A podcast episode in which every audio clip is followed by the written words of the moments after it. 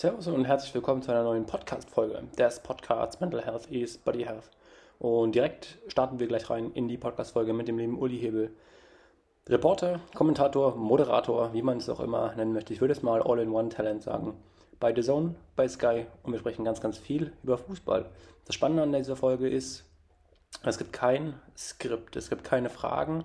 Wir quatschen einfach eine Stunde über Sport. Und es macht richtig Laune. Es war ein sensationelles Gespräch. Hör jetzt rein, bleib dran. Viel Spaß bei dieser Folge.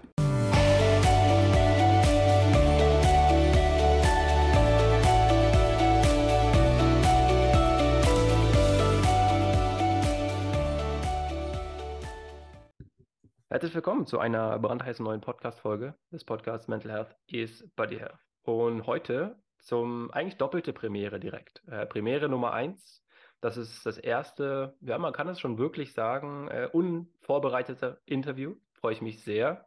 Ich habe natürlich einen echten Profi. Und zweite Premiere auch, wir sprechen exklusiv und ganz detailliert über viel aus dem Fußballbereich, Sportwelt, ähm, Erfahrungen aus dem Journalismus, wie man das alles regelt, handelt und auch wie die Nervosität vielleicht eine Rolle spielen kann. Ich habe den lieben Uli eingeladen. Uli, hier bist. Servus, Uli. Cool, dass du da bist und ich freue mich extrem, dass du dir die Zeit nimmst und danke schon mal vorab dafür. Vielen Dank für die Einladung. Es wundert mich ein wenig, dass, dass das erste unvorbereitete Interview ist, aber ich stelle mich den Sachen immer gerne live. Das ist das, was ich liebe. Genau so soll das sein. Ja, das ist vielleicht äh, kurz vorab zu dieser Thematik mit dem Unvorbereiteten, weil Viele wünschen sich tatsächlich wirklich schon immer auch Fragen vorab. Ja, vielleicht, ich weiß nicht, woran es liegt, vielleicht hast du da eine, eine Idee, aber es liegt wirklich oftmals meiner Ansicht nach, sie möchten nicht überrascht werden, wobei man es im Nachhinein immer rausschneiden kann, das ist eine andere Thematik. Aber so, ich möchte irgendwas Sicheres haben, worum es in diesem Podcast geht. Nicht, dass ich meine Zeit opfer und dann ist das irgendwas, wo ich nicht antworten kann oder wo ich struggle. Und das ist sehr spannend, deswegen heißt es oftmals eigentlich, ja, schickt mir gerne Fra Fragen vorab und dann bin ich schon mal mhm. sicher. Das, äh, ja, wie machst, wie machst du das im, generell so im Live-Bereich? Also wie bereitest du dich persönlich vor? Ist das, dass du dir sagst, okay, du schaust jetzt eine Woche nur die Mannschaften an? Ich meine, du bist jetzt frisch auch vom Champions League-Finale äh, wieder angereist, frisch die Woche danach. Ja, gib uns gerne, gerne da mal einen Einblick. Ja, gut, bei mir ist es natürlich äh, ein bisschen leichter, weil ich mich ja um eine Sache kümmere. Das heißt, ähm, logischerweise kenne ich das Spiel und äh, das äh, lernt er dann irgendwann die Routine, was brauche ich für die jeweiligen Spiele. Das ist zum einen, wie du es angesprochen hast, schon die Mannschaften. Logischerweise guckt man sich das an, dann geht man die Spieler der Reihe nach durch, dann den Trainer und so. Bis, und wenn du das hast, dann könntest du ja eigentlich schon gehen. Dann überlegt man sich halt noch im Zuge der Vorbereitung, okay, was ist das Spiel? Mhm. Was ist die Geschichte des Spiels? Kann ich vielleicht irgendeinen roten Faden drumherum stricken? Ist meistens auch selbsterzählend, weil das die tabellarische Ausgangslage oder der Turnierbaum, ganz wie du es haben willst, dir ja sagt.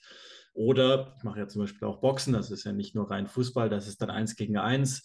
Da kann man es ja noch viel greifbarer zuspitzen, weil es ja wirklich relativ klar ist. Einer wird erhobenen Hauptes rausgehen, der andere nicht so sehr. Das heißt, da ist jetzt die Überlegung nicht mehr ganz so kompliziert, wie mache ich es oder wie mache ich es nicht, sondern das folgt dann immer einer gewissen Logik, hat dann kreative Freiräume links oder rechts, aber im Wesentlichen ist das eine Art äh, ritualisierte Routine sozusagen, die folgt auch fast immer derselben Logik bis zu Tag X. Wenn ich dann fertig mhm. bin mit dem, was ich so abzuhaken habe, dann fängt es an, kreativ zu werden. Okay, cool. Also wie kann man sich so eine Atmosphäre vor so einem Spiel vorstellen? Also wir nehmen jetzt mal das beste Beispiel, jüngst das Champions League-Finale, was ja ein extremes Event ist einfach. Das ist ja auch natürlich im Fußball ist sehr viel eventisiert. Und das ist schon eine Wucht. Wie hast du das wahrgenommen mhm. und wie war das für dich? Also ich muss ein wenig ausholen, wenn du mir das gewährst, weil gerne, ähm, gerne. das, glaube ich, ganz, ganz wichtig ist, um, um zu verstehen, äh, welche Größenordnung dieses Spiel auch in meinem Leben hat. Das ist für mich ist Champions League Finale das absolut Wichtigste in unserem Sport, Fußball, weil ich weiß Weltmeisterschaft, Europameisterschaft, aber das ist nie das, was mich so interessiert hat, sondern für mich sind die Clubwettbewerbe immer viel, viel spannender, immer schon gewesen, auch als Junge. Das heißt, ich habe immer auf dieses eine Endspiel hingefiebert als Fan und dann aber auch als Journalist. Und in den letzten drei, vier Jahren ist es fast zur Obsession geworden für mich, dass ich dieses größte Spiel auch übertragen möchte. Ähm, und entsprechend ist das jetzt für mich, ich habe hab immer den, den Hashtag Road to Istanbul genutzt, mhm. was aber in dem Fall eine Metapher war, weil der Weg nach Istanbul war nicht die Saison und auch nicht die Anreise oder der Weg mit dem Bus, die, die, der sehr beschwerlich war im Übrigen, äh, zum Stadion hin, sondern ähm, das war der ganze Weg, den ich seither zurückgelegt habe, sinngemäß, um zu diesem Finale zu kommen. Entsprechend fällt das total aus der Norm bei mir, weil das alles in allem ein Spiel war, was eine totale Insel hatte in meiner bisherigen Laufbahn und ich einerseits so bereit war wie nie, weil ich mich tatsächlich innerlich jetzt vier Jahre lang darauf vorbereitet habe, dass ich es machen werde. Und speziell in dieser Saison bin ich im Sommer so reingegangen und habe mir gesagt, ich mache das Finale jetzt, weil ich bin an dem Zeitpunkt, wo ich, äh, man muss es mir geben. Mhm. Ich verdiene okay. mir das und ich lege jetzt noch zwei Stufen drauf und dann kriege ich das. Und ähm, ich glaube, das habe ich in dieser Saison, hoffe ich zumindest auch ausgestrahlt, dass das genauso war. Ich war zu jedem Zeitpunkt sicher, man kann mir dies Jahr nicht nehmen. Und das heißt, ich bin dann da am Samstag, das, auch der Verkehr Istanbuls wollte das so, dass ich relativ früh da zu sein hatte. Und ähm, dann haben schon parallel links und rechts, also ist das Social Media gar nicht mehr stillgestanden, was total mhm. nett ist, dass, dass Zuschauerinnen und Zuschauer, das ist ja das Wichtigste, mir schon geschrieben haben, dass sie sich mit mir freuen, dass, es, dass ich es verdiene. Ähm, dann hat mir mein Bruder eine sehr emotionale Nachricht geschrieben, die ich gar nicht lesen konnte, weil sonst hätte ich losgeheult. Okay, ähm, wow. Und das war das eine Extrem auf der einen Seite, dass, dass das so da ist und ich die Besonderheit des Momentes hätte erkennen können, wenn ich wollte. Und auf der anderen Seite kamen dann Fragen von Leuten, bist du nervös? Und die Antwort ist, und es war genauso gemeint, nein. Mhm. Weil ich, und dann hat mich eine gute Freundin, selber Kommentatorin, gefragt, wie fühlst du dich? Was, was geht in dir vor? Dann habe ich gesagt, ich bin einfach nur bereit. Ich will jetzt da raus. Und das war irgendwie, also es ist so, ganz, man kann das nicht so richtig äh, in ein Gefühl ausdrücken oder in einen Satz, sondern das ist so ein ganz komisches Gemisch von verschiedenen mhm. Ideen, die da so im Kopf rumschwirren und ähm, führte aber am Ende trotzdem dazu, dass ich einfach nur, äh, da gibt es ein, zwei Bilder, dankenswerterweise, ähm, die eingefangen wurden, wo ich einfach so in, ins Stadion blicke und, und so mich freue. Da ist gar kein Spielfilm vor mir abgelaufen, sondern das ist einfach nur so wow, ich bin hier und es ist passiert wirklich. Ja, sehr, sehr spannend. Glaubst du, mir fallen so viele Fragen ein. Ich finde das so, so spannend, weil gerade, das ist natürlich für mich klar, auch als Fußballer ist einfach nur mal so, also die Affinität. Ich glaube, das merkt man auch ein bisschen im Podcast. Es driftet jetzt immer mehr zu fußballaffinen äh, Gästen, aber das ist halt so. Ähm, die, die es hören wollen, hören es und die, die es nicht hören wollen, hören es halt nicht so, auch okay.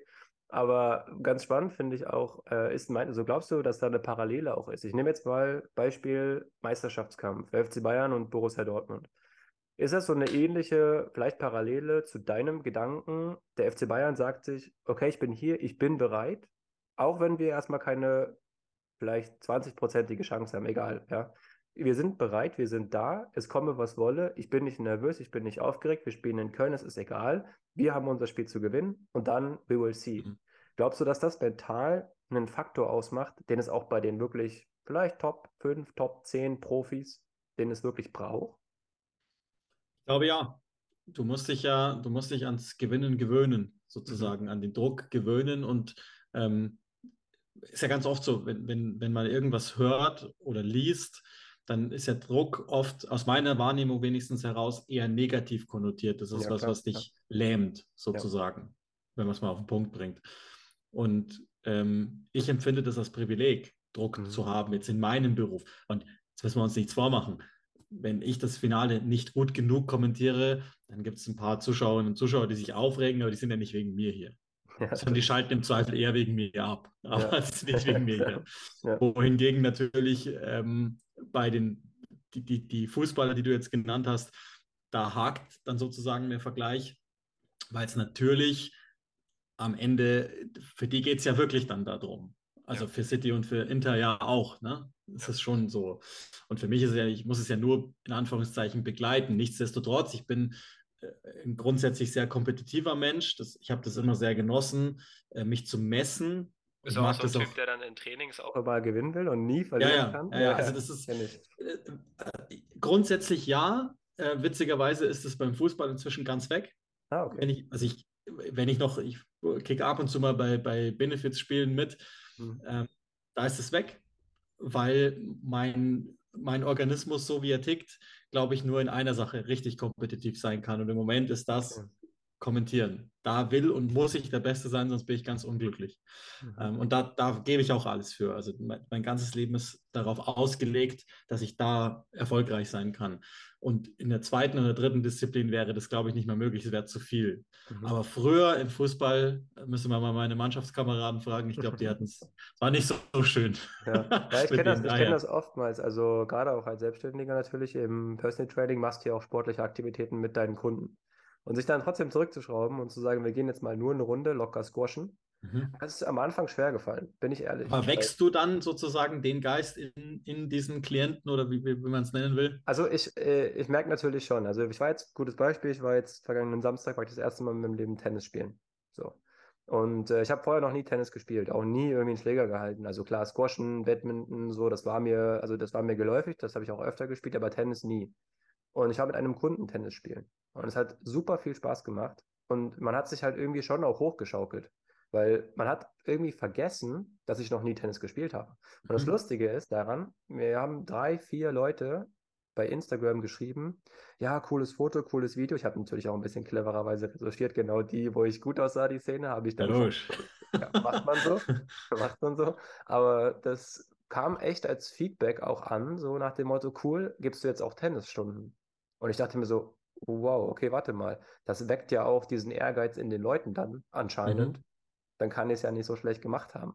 Und das finde mhm. ich so, so verrückt eigentlich, dass man sich dann ja auch schon gegeneinander irgendwie zwar spielt, aber schon auch hochschaukeln und wie du sagst, den Ehrgeiz ja auch wecken kann. Und ich glaube, dass das auch ganz wichtig ist, gerade in der Kundenbindung dann im Endeffekt. Also ich sehe das natürlich schon auch, klar, Kunden ist klar, aber du siehst ja auch so dieses freundschaftliche Miteinander auf einer mhm distanzierten Ebene, aber schon, du brauchst einen Kontakt, du brauchst eine Verbindung. Das ist ähnlich wie im Mannschaftssport. Ja. Und das einfach auch als Item mit einzubauen, das unterscheidet natürlich dann auch verschiedenste Trainer voneinander. Das ist meine persönliche Meinung, weil ich kenne das nicht anders aus dem Fußball, dass ein Trainer und ein Athletiktrainer auch Übungen vormachen kann und mitmachen kann. Ich finde, das ist das Schlimmste, wenn ein Trainer dort steht und das nicht machen kann, weil er nicht die Möglichkeit dazu hat oder weil er sagt, er hat keine Lust oder so wenn ich zu irgendwas keine Lust habe, dann brauche ich das nicht machen und dann wecke ich auch dementsprechend, um den Bogen zu schlagen, ja. auch den Geist in den Kunden nicht. Und das ist so genauso wie, dann, wie du auch sagst, so, du brennst einfach für dieses Moderieren, Kommentieren, einfach da sein, bereit sein, aufzeichnen. Das ist das Beste, was passieren kann. Und ich glaube, dann oder nur dann bist du erfolgreich. Und das ist ja das, wenn du einfach den Fußball lebst und das geil findest, 90 Minuten da, plus X, Vorbereitung und Nachbereitung, ähm, dann ist das Weltklasse. Und da hast du ja, würde ich jetzt mal so von außen sehen, deins gefunden, auf was du, auf was du Bock hast. So. Ja, ja, ich glaube, das ist eh immer ähm, das Wichtigste, was, was man Menschen sagen muss. Ich ja. finde das, was dich begeistert, was die Augen funkeln lässt, was dich die Extrameile gehen lässt. Und ja eigne dir Sachen auf dem Wege des Enthusiasmus an und dann wird das gut sein. Und wenn man das findet, dann merkt man das relativ schnell, glaube ich, und andere merken es auch relativ schnell. Ähm, das ist natürlich die Ideallösung. Mir ist schon klar, dass für ganz viele Menschen das nicht aufgeht am Ende. Und ähm, das hört sich immer so, so an wie eine Floskel und irgendwie ist es auch eine oder wenigstens eine Phrase darüber, da muss man sehr dankbar dafür sein, dass ich das machen darf, was ja. ich zufällig, ähm, was mir Spaß macht und worin ich aber auch noch gut bin, weil da gibt es ja auch ganz oft eine Diskrepanz bei verschiedenen ja, Menschen, dass sie, dass ihnen zwar Spaß macht, also zum Beispiel Fußball jetzt mal als großes Überthema, aber sie sind halt nicht besonders geeignet dafür. Und ich kann dir jetzt Hast auf den Schlag, formuliert. 300 Leute bringen, die das über mich auch sagen, ja, keine Frage.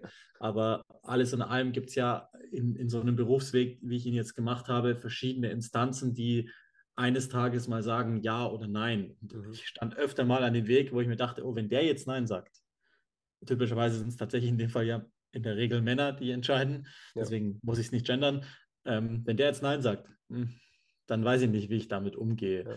Aber die haben nicht nur Ja gesagt, sondern die haben gesagt, oh ja. Und das, okay. das, da bin ich sehr dankbar dafür, dass Und zu den Zeitpunkten kann ich nicht gut gewesen sein. Das ist unmöglich.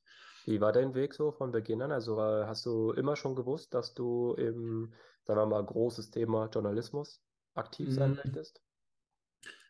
Das wäre jetzt zu viel gesagt. Also es war, ich versuche es mal kurz zusammenzufassen. Ich glaube, das ist immer der langweiligste Part, das kann man auch alles nachlesen und so. Deswegen versuche ich es mal schnell zu machen. Aber äh, es war so, dass ich als Kind schon ähm, immer gesagt habe, ich möchte Sportreporter werden, ohne irgendwie den geringsten Plan zu haben, was das bedeutet. Aber mein Bruder und ich haben nicht nur die Fußballspieler auswendig gelernt und gekannt, sondern ebenfalls die, die darüber berichten. Das war einfach so in mir drin. Mir hat das immer schon Spaß gemacht. Genauso wie, und da führt es dann irgendwann, sind jetzt noch zwei Punkte, die weit auseinander sind, aber irgendwann gehen die zusammen und werden zu einem verschmolzen. Der sprachliche Teil hat mir auch schon immer großen Spaß gemacht. Jetzt kannst du als 13, 14, 15-Jähriger nichts damit anfangen und schon gar nicht so reflektiert das Zusammenfügen dieses Puzzlechen, sondern das musste irgendwie so gehen. Erstmal wollte ich wie jeder Fußballprofi werden, hatte, glaube ich, auch gar nicht so schlechte Möglichkeiten, das auf einem total bescheidenen Niveau auch zu werden. Ähm, hat es dann aber verletzungsbedingt nicht gepackt. Entsprechend war ich parallel in der Schule aber immer schon relativ low. also habe nur das gemacht, was ich machen musste, weil nochmal, ich kann nur in einer Sache total kompetitiv sein, die zweite, das ist dann okay, wenn das einfach so läuft. Und ähm, bin dann äh, im Sport geblieben, habe eine Einzelhandelskaufmannsausbildung äh, gemacht mit Schwerpunkt Sport, also dass ich den, den Abriss nicht ganz verliere. Parallel hat mein zwei Jahre älterer Bruder, der witzigerweise jetzt auch Kommentator geworden ist, ähm, angefangen, äh, sich zu verändern örtlich nach München und hat erst ein Studium begonnen, das er abgebrochen hat. Und dann hat er gesagt, so jetzt los geht's, da gibt es was, das heißt Sportjournalismus. Okay, ja. Und das war das erste Mal, dass wir kommen beide nicht aus einer Akademiker, also logischerweise, wir sind ja beide aus derselben Familie, ja. nicht aus einer Akademikerfamilie.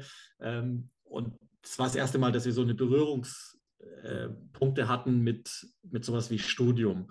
Und er hat das dann angefangen und hat mir öfter davon erzählt und ich habe relativ schnell gemerkt, oh ja, Vielleicht ist es das. Ne? Mhm. Und irgendwann hat er den, den Dozenten damals gefragt, im Fach Live-Berichterstattung, das ich paradoxerweise heute selber an derselben Uni gebe, cool. ob ich mal mit dabei sein darf. Und der hat gesagt, ja, natürlich, kein Problem, war dabei und wusste nach zwei Minuten, okay, das ist es. Cool. Ich muss dahin. Und ab dem Zeitpunkt ist alles in die Richtung gegangen, wie komme ich ans Mikrofon. Und ähm, ein paar, paar Jahre später ist jetzt das Champions League-Final dabei rausgesprungen. Also richtig, richtig. Lief cool. gut. Ja, ja, so soll das sein. Ich sehe relativ viele Parallelen für die aufmerksamen Zuhörer, die das ja auch äh, immer verfolgen. Also ja, für mich war das auch früher Sportjournalismus. Äh, ich glaube, man muss aber auch einfach ehrlicherweise sagen, das Leben, klar, das fügt sich immer alles im Rückblicken und irgendwann kommt nochmal eine Chance. Aber wenn man so gewisse Dinge vielleicht nicht jetzt sofort machen kann, dann hat das einen bestimmten Grund. Und das ist meine persönliche Meinung. Damals war das so, ich hatte dieses Sportjournalismus, war, hat sich irgendwie nicht ergeben. Warum auch immer, ja. Ich war nicht mutig genug, nach Köln zu ziehen. Ich war, ja, Umfeld hat gesagt, okay, ja, cool, mach mal lieber was Sicheres. Das war in dem Moment auch das Richtige, weil es hat sich nicht richtig angefühlt. Mhm. Und ich mhm. glaube, das ist immer so, gerade wenn man jüngeren Menschen ähm, etwas mitgeben möchte oder mitgeben kann, ist es immer so, dass man auch sagt, komm, wenn das noch nicht kommt, dann warte wirklich ab und es kommen so viel coolere Sachen. Und das ist, ja, habe ich einfach auch, auch festgestellt. Nicht immer, aber in ja, 70, 80 Prozent der, der Fälle. Und ich glaube, das ist auch einfach so dieses Vertrauen in sich zu haben. Und ich sehe das ja auch im Leistungssport jetzt, wenn ich Profisportler einlade, die haben immer auch in ihren Körper ein extremes Vertrauen. Und mhm. das finde ich so, also wirklich faszinierend. Wer ist so für dich, um das vielleicht direkt reinzugrätschen, ähm, der oder die Profisportlerin, Profisportler, wo du sagst, wow, also da stehe ich auch manchmal beim Interview und denke mir so, was ein Typ oder was eine Person, was einfach für ein, für ein Charakter. Ähm, also in meiner aktuellen Phase gibt es das nicht. Ja. Über die, über die ich berichte, da habe ich einen sehr gesunden Abstand dazu. Ja. Äh, das ist auch, glaube ich, ganz wichtig, den zu halten, den gegenüber. Ähm, das heißt, ich bin, Pep Guardiola stand auf einmal in Istanbul neben mir mhm. und war total verdutzt, dass ich ihn nicht anspreche. Mhm. Und ich wollte einfach nicht die Feierlichkeiten stören. Die sind halt auf dem Spielfeld gewandert und so. Ja. Ähm, dann stand einfach Guardiola neben mir und sagt und hat mir so zugenickt, so im Sinne von, na, du auch hier? Und ich habe mir so gedacht, ja, ich auch hier. Interessiert mich nicht weiter. Ja. nicht falsch verstehen. Der Trainer ist der interessanteste, den es gibt. Und den habe ich studiert. Also es ja. macht großen Spaß, den auseinanderzunehmen. Was hat der wann, wie, wo gemacht. Alles gut. Und wenn der Zeitpunkt X kommt, spreche ich auch mit dem. Habe ich auch schon getan. Alles gut. Aber, und das ist das Witzige daran, links fünf Meter weiter steht Rio Ferdinand. Okay. Ja. Und da habe ich gewartet, das Foto machen zu können mit, mit ihm zusammen, mit dem ich meine ganze Crew seit zwei Jahren nerve. Und ja. jedes Mal sage, das Wichtigste heute ist, dass ich ein Selfie mit Rio Ferdinand kriege. Warum? Weil das ein Held meiner Kindheit ist, zum einen, und zum anderen, weil er jetzt ein Kollege ist. Ja. Und ich sehr schätze, was er macht und wie er es macht. Ist aber auch nur Nummer zwei in meinem internen Ranking, die Nummer eins ist. Da muss man nicht so weit weg gucken, dann merkt man das auch. Es war immer derjenige, der mich am meisten fasziniert hat, war immer David Beckham. Ja, okay. Und es bleibt auch so. Also das ist, das ja. ist, das ist Nummer eins und dann kommt Gio Ferdinand als Nummer zwei. Ja, sehr, sehr spannend. Ja, ich kann mir, also ich merke, vielleicht wirst du das auch teilen, ähm, je mehr Gespräche du natürlich führst und je mehr Interviews du hast, desto abgeflachter, also überhaupt nicht bewertend gemeint, aber desto abgeflachter und fokussierter wirst du auch. Es ist relativ egal, welche Person dann vor dir steht und vor mhm. dir sitzt. Also ich hatte, ich erinnere mich noch an mein erstes Interview. Oh mein Gott. Ich dachte so, wow, ich weiß gar nicht, erste, also erste wirklich Interview von einer Persönlichkeit, Person des öffentlichen Lebens mit einem blauen Haken bei Instagram, sage ich mal so, ja. Mhm. Das ist ja immer sehr platonisch gesagt, aber da dachte ich so, oh, jetzt mit dem unterhalten, oh mein Gott, mhm. das ist der Wahnsinn. Und das ist, glaube ich, das zweite Interview hatte ich mit ähm, Robbie Hohnke oder mit, äh, mit Thomas Wagner, ich weiß nicht, mit einem von den beiden auf jeden Fall. Und da dachte ich so, okay, das sind große, große Persönlichkeiten, auch gerade wenn man natürlich im Sportbereich aktiv ist und man kennt sich aus so, mhm. denen zu sprechen, eine halbe Stunde, stotter, stotter, stotter, so gefühlt, 25 ja. Mal M gesagt, das ist was anderes. Und jetzt mittlerweile ist es wirklich so, das, das schafft ja auch eine Awareness so. Mhm. Und aber auch eine, eine gewisse Form ja. von ja, Netzwerk, wie wir auch im Vorgespräch gesagt haben. Und es ist auch eine Professionalisierung einfach, die einhergehen ja. muss. Also ich, ich finde, es gibt nichts Schlimmeres als die, also ich stand dann da eine gute Stunde ja. ähm, und habe Kollegen beobachtet, die einfach Selfies machen mit Jack Grealish oder mit Cole Palmer oder mit weiß ich wem, der rumläuft. Ja. Das gehört nicht dazu, sondern ja. wir berichten über diese Leute und wir berichten auch zu, mit ihnen zusammen. Ich glaube, das macht es dann immer nochmal gegenwärtiger. Das, das sind nicht unsere Helden, sondern wir sollten mit einem gewissen Abstand auch negativ im Zweifel über die richten können oder einfach nur kritisch, was ja auch immer negativ konnotiert ist, was aber, glaube ich, gar nicht so sein müsste, sondern einfach, wir setzen uns mit diesen Leuten auseinander, präzise auseinander. Das ist ja eine große Ehre, wenn jemand das tut. Und das ist im Übrigen auch das. Also, das ja, ich rede ja nicht nur über die und die kriegen das nicht mit. Es ist vielleicht jetzt in diesem Fall Champions League so, mhm. dass Inter und, und City keine Ahnung von meiner Existenz haben, aber in der Bundesliga als Beispiel, mhm. da sende ich ja nicht nur über die, ja. sondern auch in die rein und die senden aber auch zurück. Ja, und da kenne ich die Protagonisten als Beispiel. Und die wissen das sehr wohl zu schätzen, wenn man sich mit ihrer Arbeit auseinandersetzt und wirklich ernsthaft Fragen dazu entwickelt, die auch darüber hinausgehen ähm, von den Dingen, die man im Fernsehen hört. Wie fühlen sie sich oder so, ne? sondern ähm, also warum hast du dies oder das so gemacht, wie du es gemacht hast? Kannst du mir das mal erklären? Und dann entsteht ein Gespräch. Und jetzt bist du ja, weil du ja gesagt hast, Sportjournalismus hat es ihn hier ergeben, du machst eine Form von Sportjournalismus. Absolut, ja. Und ja. vielleicht muss es manchmal nur einen Schritt vor dem anderen gehen. Wobei das natürlich immer leicht gesagt ist, weil als junger Mensch oder ich glaube auch nicht, dass ich das Alter Mensch jemals haben werde, wenn ich, vielleicht bin ich auch schon alt, weiß ich nicht, aber Geduld wird, glaube ich, nicht zu meinen Stärken zählen. Und in dem Moment nicht, sieht man das nicht so, ja, glaube ich. Ja, es ist auch schwierig, das Leuten zu erklären, ne? so im Sinne von, ja, bleibt, es kommt schon noch und es wird dann, vielleicht ist es noch nicht der richtige Zeitpunkt. Ich hasse das, wenn mir das jemand gesagt hat. Wenn ich jetzt Jahre das Finale nicht bekomme, ja, vielleicht ist noch nicht der richtige Zeitpunkt. Geh mir aus den Augen. ja. Ist wirklich, ist wirklich. Ich glaube auch einfach da so ein bisschen ähm, schwierig, wenn man nicht diese Geduld hat, gepaart damit, einfach bei sich zu bleiben, aber auch extra, extra Part, einfach auch gewisse, ja, wie soll man so schön sagen, so gewisse Sichten von außen zuzulassen. Also ja. ich glaube, dass ganz, ganz wichtig ist, dass man immer sich mal Feedback einholt. Deswegen finde ich es ungemein wichtig, auch Menschen um dich herum zu haben, die dir regelmäßig Feedback geben. Und ich, ähm, also ganz oft höre ich das jetzt auch, ja, du hast ja schon 50 Menschen interviewt, wow, und ich kenne gefühlt 45 davon und dann kommen natürlich die klassischen Fragen, wie kommst du an die ran und so weiter und so Mhm. fort. Aber das ist ja auch eine Form, oder wie das mit dem Tennis ist ja auch eine Form von Wertschätzung. Und auch das einfach mal aufzusaugen, ist auch ganz, ganz wichtig. Natürlich ist das ein extremes Ding, wenn du jetzt, stelle ich mir das ganz oft vor, in der Bundesliga bist oder in jedem Sport, egal im Profisport, und es gucken 70.000 Menschen zu. Ich glaube, da kann man schon ganz oft auch eine gewisse Form von Bodenhaftung in, ja, in relativer Form auch verlieren. Hattest du da auch schon mal so einen Fall, wo du sagst, da, oh wow, vorsichtig, den spreche ich jetzt mal lieber gerade nicht an? Ähm, die gab es sicherlich schon. Ich äh, ähm, beanspruche für mich, glaube ich, ein sehr gut erzogener Mensch zu sein, der eine gewisse Höflichkeit immer versucht walten zu lassen. Also Hm. ich bleibe wieder bei dem Beispiel, weil es das, glaube ich, ganz plastisch macht. Rio Ferdinand hat mit ähm, BT gesendet, British Telecom, Mhm. äh, und die hatten zwischendrin jeweils 20 Minuten nichts zu tun. Und da sind links und rechts Menschen reingelaufen und haben einfach Selfies mit ihm gemacht oder mit Ja. den anderen, die am Tisch standen. Ich mache das nicht, weil ich Ja. habe Respekt vor seiner Arbeit und lasse ihn erstmal runterkommen, seine Arbeit fertig machen und dann mache ich das.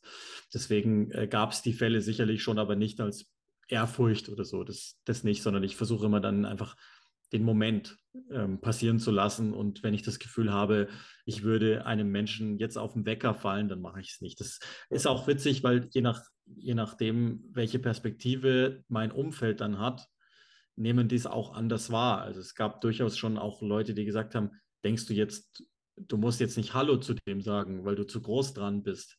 Nein, im Gegenteil. Ich denke, ich bin zu klein dran und ich will ihn jetzt nicht stören oder sie. Hm. Ähm, aber das ist auch immer ganz witzig. Das macht halt immer die Perspektive, die jemand auch auf dich hat und welches Wohlwollen ihr dir entgegnet. Es gibt die Teile der Crew, die sagen, ach, das ist aber ein netter Typ und der nimmt sich nicht so wichtig. Und es gibt diejenigen, die sagen, der denkt, der ist es. Also auch, das kommt ja dann auch immer noch Ja, dazu. Ne? Das spielt ja dann auch immer ganz, ganz viel eine Rolle. Wie wirst du wahrgenommen und welchen Anzug ziehen dir Menschen sozusagen an in, durch ihre Brille? Jetzt kommt eine kleine Werbung. Aufgepasst. Es geht sofort weiter, aber ich möchte nur einen Partner dieser Podcast-Folge präsentieren. Denn hierbei geht es um Kaffee. Kaffee ist, wie du vielleicht weißt, ein ganz, ganz wichtiger Faktor für Regeneration, aber auch für den Genuss. Und Genuss ist auch im Leistungssport natürlich wichtig. Es hängt von vielen Faktoren ab, wie man gewisse Dinge wahrnimmt. Und ein Partner dieser Podcast-Folge ist unter anderem die Humboldt Kaffeemanufaktur in der Seelingstraße in Berlin-Charlottenburg. Und das Coole ist, dieser Partner sponsort dir, euch, zwei Espresso-Röstungspackungen für jeden Monat. Und wie du eine von diesen Packungen gewinnen kannst, das ist super einfach, denn du folgst diesem Podcast und du postest in deiner Insta-Story gerne einfach einen Screenshot, wie du diese Podcast-Folge hörst, ob auf dem Balkon mit einem Käffchen oder mit einem Stückchen Kuchen, wie auch immer. Und verlinkst Mental Health is Body Health. Und das Coole daran ist, durch das Verlinken hast du die Möglichkeit, eins von zwei Espresso-Packungen mit 200 Gramm Espresso-Bohnen für deine Kaffeemaschine zu gewinnen. Die werden dir dann am Ende des Monats, wenn du einer der Gewinner sein solltest, zugesendet und du darfst dann den Kaffee genießen. Also Partner dieser Podcast-Folge Humboldt Kaffeemanufaktur in der Seligstraße in Berlin-Charlottenburg. Und jetzt viel Spaß beim Weiterhören mit diesem Podcast. Bis dahin. Werbung Ende. Absolut. Du hast die Crew schon angesprochen. Wie sieht so ein Crew-Leben aus? Wie kann man sich das vorstellen? Ist das so ganz klassisch? Also, ich meine, gut, für, für als Auflösung vielleicht, für die, die es nicht wissen, ich habe ja ähm, den Sebastian Knössl auch gesprochen und der hat mir ja so ein, am Ende der Podcast-Folge so einen kleinen Hint gegeben. Und ähm, das war ganz witzig, weil da mehr hast du schon, habe ich jetzt persönlich auch gemerkt, dass die Verbundenheit auch Mhm. gerade in eurer Crew extrem stark ist. Und ich Ja. glaube, das macht das Endprodukt, was man ja auch dann im TV oder auf dem, äh, weiß nicht, PC oder wo auch immer sieht, oder auf dem Handy, finde ich, zeigt diesen Weg ja auch. Und ich glaube, Ja. wenn du eine Teamstärke hast, auch wieder da Parallelen zum Ligasport, du hast die Teamstärke, du wächst mit Aufgaben und du wächst natürlich auch mit Herausforderungen, logisch. Mhm. Und dann schaffst du quasi eine Verbundenheit, eine Einheit. Und nur daraus kann das Produkt dann am Ende, was beim Konsumenten dann ankommt, nur so stark werden und mhm. nur so gut werden. Und äh, ja, beschreib gerne mal, wie, wie läuft das da bei euch? Also ist das dann wirklich so um 21.30 nach dem, nach dem Spiel, wird nochmal jetzt ein äh, bisschen Pizza bestellt und dann geht es äh, im Auto zurück nach Hause? Ähm, wenn Sandro Wagner dabei ist, ja. er ist der Pizzabeauftragte. Äh, da, ist, da ist Sepp Kneißl nicht so stark. Nee, im Ernst. Ähm, also Sepp ist aus dem Grund ähm, auch in meine persönliche Crew übergegangen, so, ja. so darf ich das jetzt einfach mal bezeichnen, weil er ein überdurchschnittlich, ich habe, also ich hab, wusste noch gar nicht, dass die Folge schon draußen ist, aber er ist ein überdurchschnittlich tiefer Mensch. Ja. Ein überdurchschnittlich reflektierter Mensch auch, der, der lässt keine Situation passieren, ohne dass er sich selbst in ihr reflektiert und sein Umfeld auch. Und ähm, sowas merkt man, glaube ich. Also ich glaube generell, das ist auch immer so etwas. Menschen, die im Leben einen Knacks hatten, frei nach Roger Willemsen, der mein Lieblingsautor ist, dann äh, ist etwas in deren Leben und eine gewisse Schwerfälligkeit auch hier und da. Und da sucht man sich. Ja. Und man findet sich auch automatisch. Ich weiß nicht, warum das so ist, aber man findet sich automatisch und man nimmt sich anders in die Pflicht als dass ich sage jetzt mal einfach vom Leben weitestgehend unbeleckte Menschen tun. Mhm. Ohne das jetzt werten zu wollen. Ist schön für ja. die, dass das dem so ist. Aber das ist, deswegen ist Sepp ein besonderes Beispiel, aber um, um die Frage auch präzise zu beantworten und, und über The Zone zu sprechen, ich glaube, ein ganz wichtiger Faktor bei uns ist, oder ich mache es dann auch gleich über Sky, weil das ist im Grunde nichts anderes. Ja. Ich arbeite auch für die und deswegen kann ich auch da ein bisschen sprechen. Aber ein wichtiger Faktor ist Identifikation mhm. mit dem Unternehmen und im Besonderen mit dem, was wir da tun. Wir sind alle da mal angetreten, ähm, weil du das auch gesagt hast, es ist wie organisch gewachsen. Zwar schnell gewachsen an einer Stelle, aber irgendwie organisch gewachsen. Ganz viele von uns sind da hingekommen und keiner wusste, dass wir existieren. Ja. Also ohne ihm jetzt zu nahe treten zu wollen, Alex Schlüter war vorher wahrscheinlich kein großer Begriff. Ähm, Sebastian Kneisel in dieser Welt auch nicht. In einer anderen ja, aber nicht in dieser. Ähm, Ralf Gunisch ebenso, äh, den man natürlich draußen schon sehr gut kannte, der auch schon bei Social Media eine gewisse Awareness hat, aber jetzt nicht in, in diesem Kosmos Sportberichterstattung. Und dann gibt es noch diverse mehr. Jan Platte wahrscheinlich auch nicht unterm, unterm Strich. Ja. Und, und, und.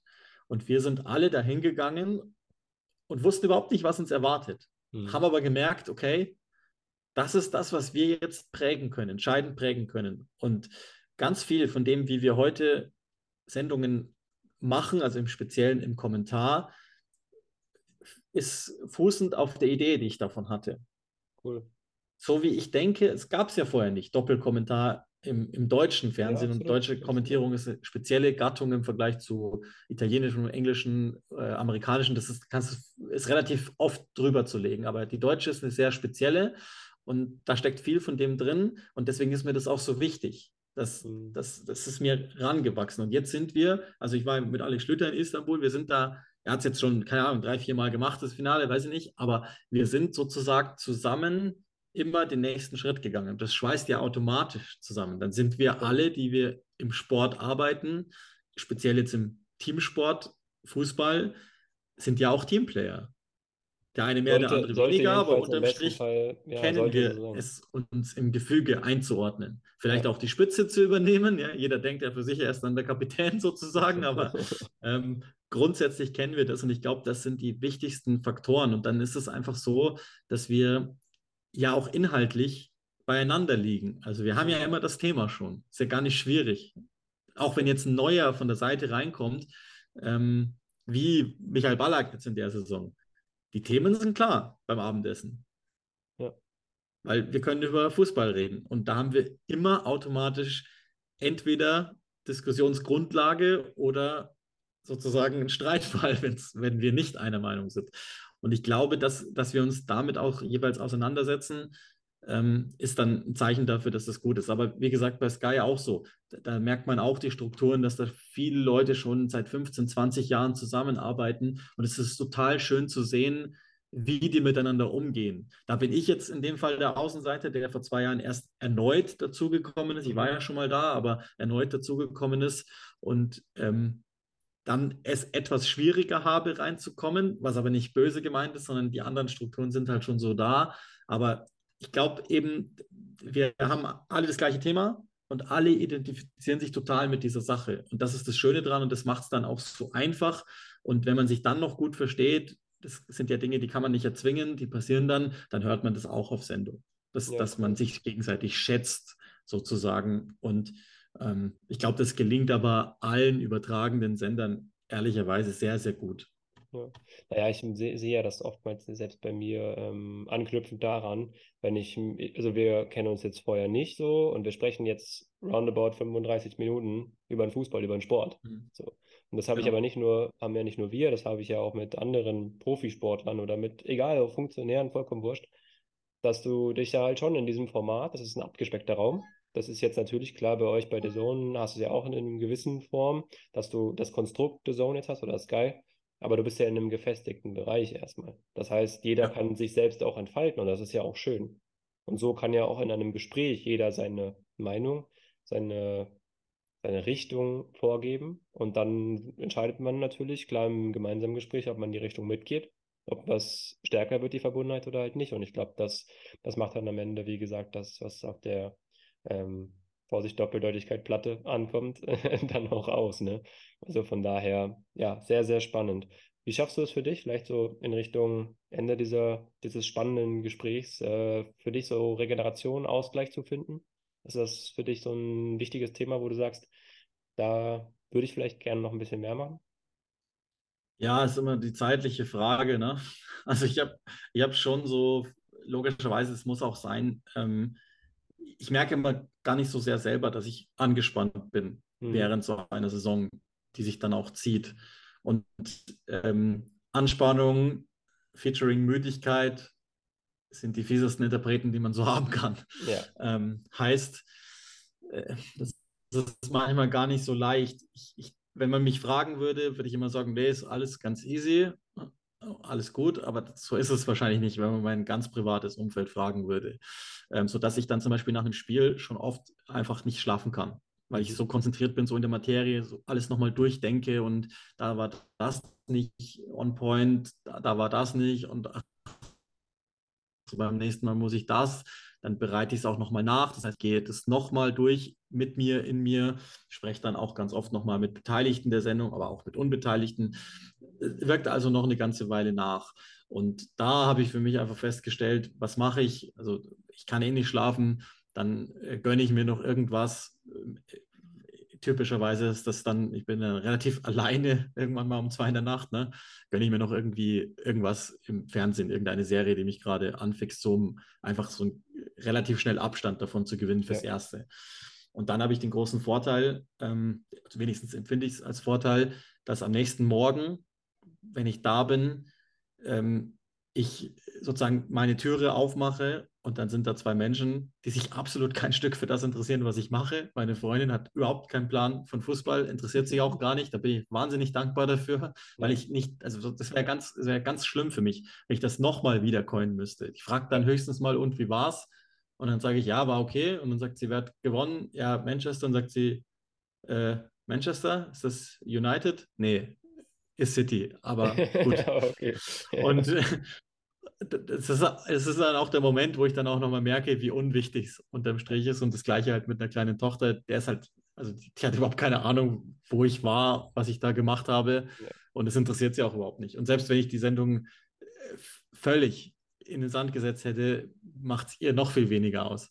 Und das hilft natürlich enorm, dass ich, dass ich da ein Umfeld habe und auf der anderen Seite ähm, die, das, das Zerreden sozusagen, also so, so bin ich einfach, dass mhm. ich das dass ich gerne möglichst ähm, auch einmal für mich A, analysiert, identifiziert habe, was war.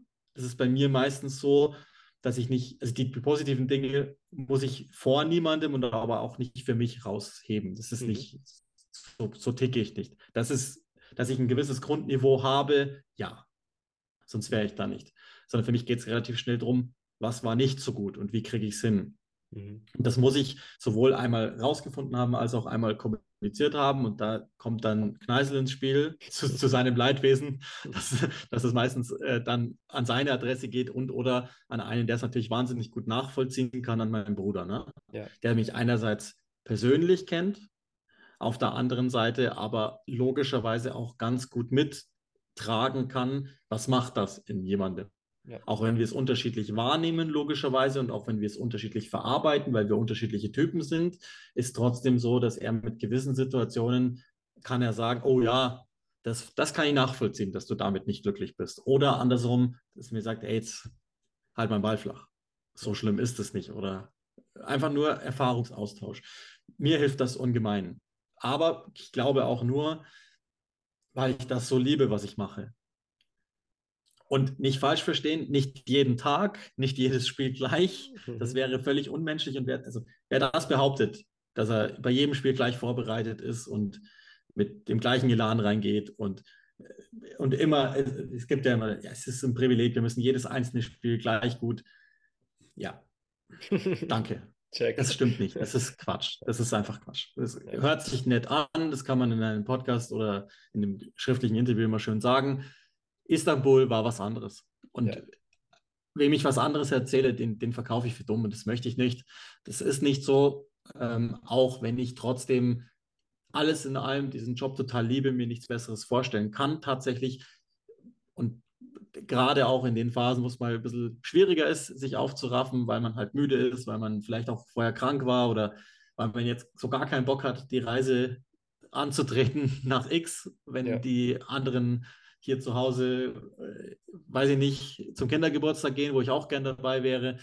Die gibt es auch und, und trotzdem ähm, merke ich, dass das in mir was anstellt, so oder so. Und das ist ja auch immer noch mal ganz wichtig. Also ich habe noch Ausschlag, wenn, also nicht ja, Hautausschlag, ja, sondern klar, schon klar. Der Puls, der Puls, geht, der Puls ja. geht hoch, ja, ja, ja. genau.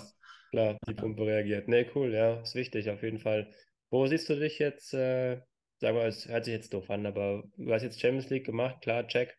Wo siehst du dich jetzt noch so in der, vielleicht auch deine Ziele für nächste Saison? Hast du die schon mal auch konkretisiert, mhm. runtergeschrieben oder musst du erstmal warten, welche Begegnungen da stattfinden, wo du, wo du eingesetzt wirst? Ach, es, da wird sich was finden wahrscheinlich. Nee, es ist, ähm, so wie ich es gesagt habe, tatsächlich so, dass Istanbul so ein großes Ziel war für mich, mhm. dass ich jetzt erstmal wieder, also Sinnsuche ist ein großes Wort, aber ich muss jetzt erstmal alles sortieren ja. und mir überlegen, was, was ist das nächste Ziel. Mhm. So wie ich mich kenne, ist es wahrscheinlich Wembley ja. in 24. Ja. Ähm, aber ich muss dann auch gucken für mich, dass ich, dass ich dasselbe Feuer nochmal an den Tag lege, jeden Tag, wie jetzt vor diesem ersten großen Ziel. Ist nur menschlich. Ich habe eine Höhe erreicht und ich, die nächste Höhe jetzt schon anzuhängen, das kann ich jetzt so sagen, damit es schön klingt, aber das ist Unsinn, sondern da muss ich mich erstmal mit mir auseinandersetzen. Und ich tippe mal, dass es darauf hinausläuft, dass ich den Titel gerne verteidigen würde, so wie ich mich kenne. Aber ich weiß das nicht. Ja. Ich kann das nicht sagen. Das heißt, ähm, erstmal bin ich jetzt glücklich und egal, wenn meine Karriere morgen endet, dann habe ich das erreicht, was ich erreichen wollte. Cool. Und dann gibt es eher noch andere Dinge jetzt so außerhalb, die dann irgendwann mal angegangen werden sollen, die jetzt aber gar nicht so sehr mit Kommentierung zu tun haben, links und rechts irgendwas dran zu bauen. Ähm, aber ich führe ein insgesamt sehr glückliches Leben, weil es gab so zwei, drei Sachen, die ich immer machen wollte in meinem Leben, die habe ich allesamt schon verwirklichen können. Und ähm, jetzt geht es darum zu gucken. Ähm, wahrscheinlich ist tatsächlich der Prozess das größte Ziel. Also das Event jetzt einmal abzuhacken zu können, ist cool. Mhm. Den Meilenstein zu haben, ist cool, aber der Prozess ist wahrscheinlich sehr viel wichtiger, jetzt zu sagen, okay, nicht nachlassen, im Gegenteil, idealerweise die nächste, ähm, die nächste Stufe einfach zu erreichen. Ja. Und normalerweise mache ich, es wird jetzt aus gesundheitlichen Gründen, ich bräuchte eine Mantel-OP sozusagen. Das heißt, okay. normalerweise würde ich jetzt hergehen und im Sommer und hätte irgendeinen Kurs gebucht für irgendwas, was ich denke, dass mir noch fehlt. Also mhm. so wie beispielsweise in den letzten Jahren habe ich mal Storytelling gemacht, im Besonderen auf einen Kommentar gemünzt, mhm. um einfach da weiterzukommen. Ähm, normalerweise hätte ich mir jetzt für den Sommer was vorgenommen. Das jetzt, fällt jetzt in dem Sommer tatsächlich aus. Mhm. Aber äh, ich tippe jetzt mal, wenn, wenn jetzt mal alles dann runtergefahren ist, ähm, dann werde ich schon, wird mein Körper schon wieder irgendwas entwickeln, was, was ja, es klar. sich lohnt zu verfolgen. Und das lasse ich aber auch ganz natürlich passieren. Also es ist einfach ein normaler Prozess, dass ich dir jetzt noch nicht sagen kann, Wembley 24 ist 100% das Ziel, sondern davon gehe ich aus. Und es wäre auch nicht schlecht, jetzt nicht komplett abzusacken, habe ich nicht ja. vor. Ähm, aber ich werde mich dann irgendwann mal mit allem auseinandersetzen, nochmal ein paar Dinge hinterfragen, mich auch selber nochmal herausfordern, sprechen und dann vermutlich irgendein Ziel für mich formulieren, wie auch immer das dann aussehen mag. Cool. Ja, ich drücke auf jeden Fall die Daumen. Du machst da deinen Weg. Das ist, das ist sehr, sehr cool und äh, kann man nur den Hut ziehen. Sehr stark. Uli, äh, ja, ich möchte die Zuhörer, Zuhörerinnen hier nicht überfordern, deshalb möchte ich aber dir nochmal die Chance geben und so 30 Sekunden, eine Minute, nimm dir, ja, wenn du mehr Zeit brauchst, alles entspannt, für dich vielleicht nochmal so deine Bühne zu nehmen und zu sagen, okay, wo findet man dich? Was ist vielleicht so ein wichtiges Ding, was die Zuhörer, Zuhörerinnen noch auf dem Schirm haben sollten, wenn du sagst, so ein catchy Ding, dann feel free. Auf jeden Fall hast du jetzt nochmal die Möglichkeit, ähm, ja, dich zu präsentieren für diejenigen, die es noch nicht geschnallt haben, wer du überhaupt äh, bist, was du machst. Ach, die, die es nicht geschnallt haben, die können gut ohne mich weiterleben. Ich, das ist nicht so mein Ding, mich irgendwie äh, anbiedern zu wollen. Wer mich finden will, der wird mich schon finden. Alles gut. Ich neige auch nicht dazu zu überziehen, weil es immer ganz wichtig ist, sich kurz zu fassen und genau zu fassen. Das ist mein Lebenswerk. Und wenn ihr nur das mitnimmt aus diesem Podcast, gerne. Cool, sehr, sehr stark. Uli, ähm, vielleicht als Abschlussfrage, ich muss sie doch stellen. Welchen Podcast-Gast würdest du in diesem Podcast sehr, sehr gerne nochmal hören? Ich bin vorbereitet auf die Frage, weil, weil ich logischerweise als Journalist hat man rein, wenn man irgendwo teilnimmt ja. und, und äh, guckt sich mal sein Umfeld an. Also ich meine, es gibt offensichtliche Antworten. Einen hast du schon abgehakt, den du hättest sprechen müssen. Mhm. Ähm, Sebastian Kneißl, äh, obviously, mein Bruder wäre wäre ein großer Gewinn für deinen Podcast. Ich nenne aber mal einen, der ähm, sonst nicht so vorkommt und sein Thema wahrscheinlich sonst auch nicht so vorkommt. Mhm. Und A ist ein Wahnsinnstyp, mhm. einer der lustigsten Typen, die ich kenne. B, einer der selbstlosesten Typen, die ich kenne. Und C, hat er Großes geleistet in einem Sektor des Sports, der nie vorkommt. Äh, mhm. Heißt Ben Rückerl, ist der Initiator äh, des gesamten Bananenflanker-Imperiums, okay, so nenne ich es jetzt einfach mal. Ja. Das heißt, der ermöglicht, ich versuche es jetzt mal einfach so zu sagen, wie es ist, der ermöglicht ähm, beeinträchtigten Kindern wunderschöne Momente.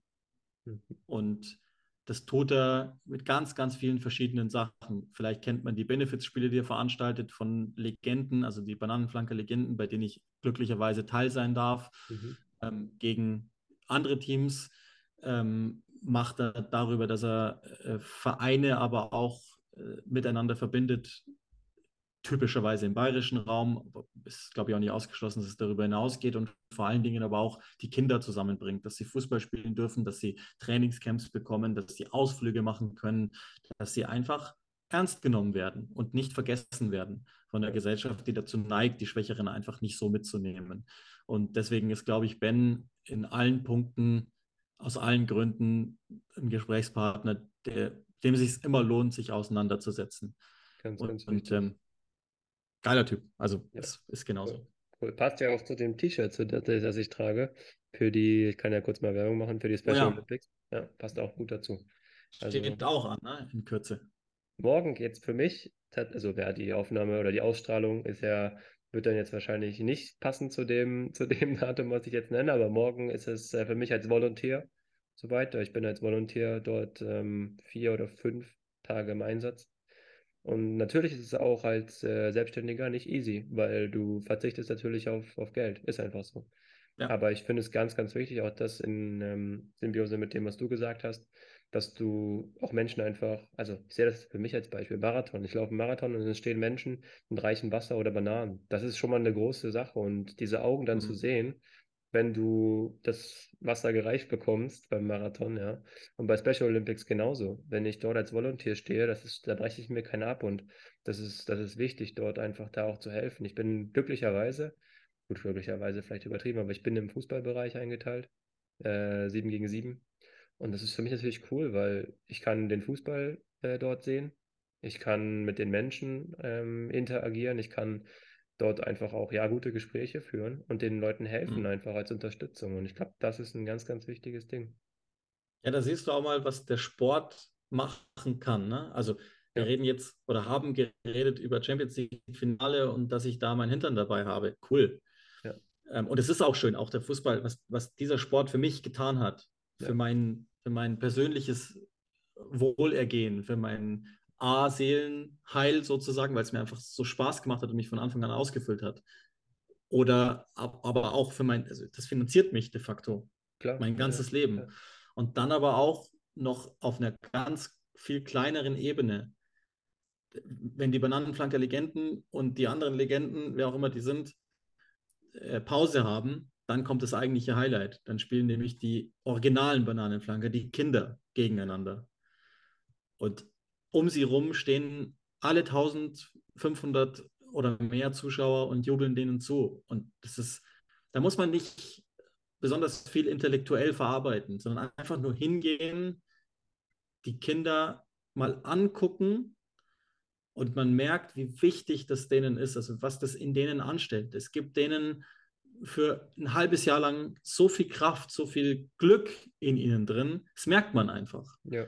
Dass das so schön ist, dass sich jemand sowas grundsätzlich Simples ausgedacht hat. Es ist nicht schwierig, das zu erdenken. Und es trotzdem mit, mit so einer Selbstlosigkeit durchzuziehen, ist wunderschön. Ist eh, glaube ich, bis zu einem gewissen Grad gut, sein Leben nicht nur für sich selbst zu leben, sondern für andere. Absolut. Klar. Jeder muss sich seinen. Teil raussuchen. Du machst Volunteer oder ähm, manche spenden lieber, manche machen eine Stiftung, wenn das finanziell im Rahmen möglich ist. Jeder, wie er will, jeder, was er will, alles gut. Jeder sucht sich auch sein Feld aus, zu dem er besser passt oder nicht so gut passt. Aber es, glaube ich, tut immer gut, links oder rechts was herzugeben. Und wenn es nur Zeit ist, auch in Ordnung, dann, äh, was heißt nur, ich soll jetzt nicht Ja. falsch klingen, ne? Nee, Zeit ist recht, ja. wahrscheinlich das Allerwichtigste, was wir haben.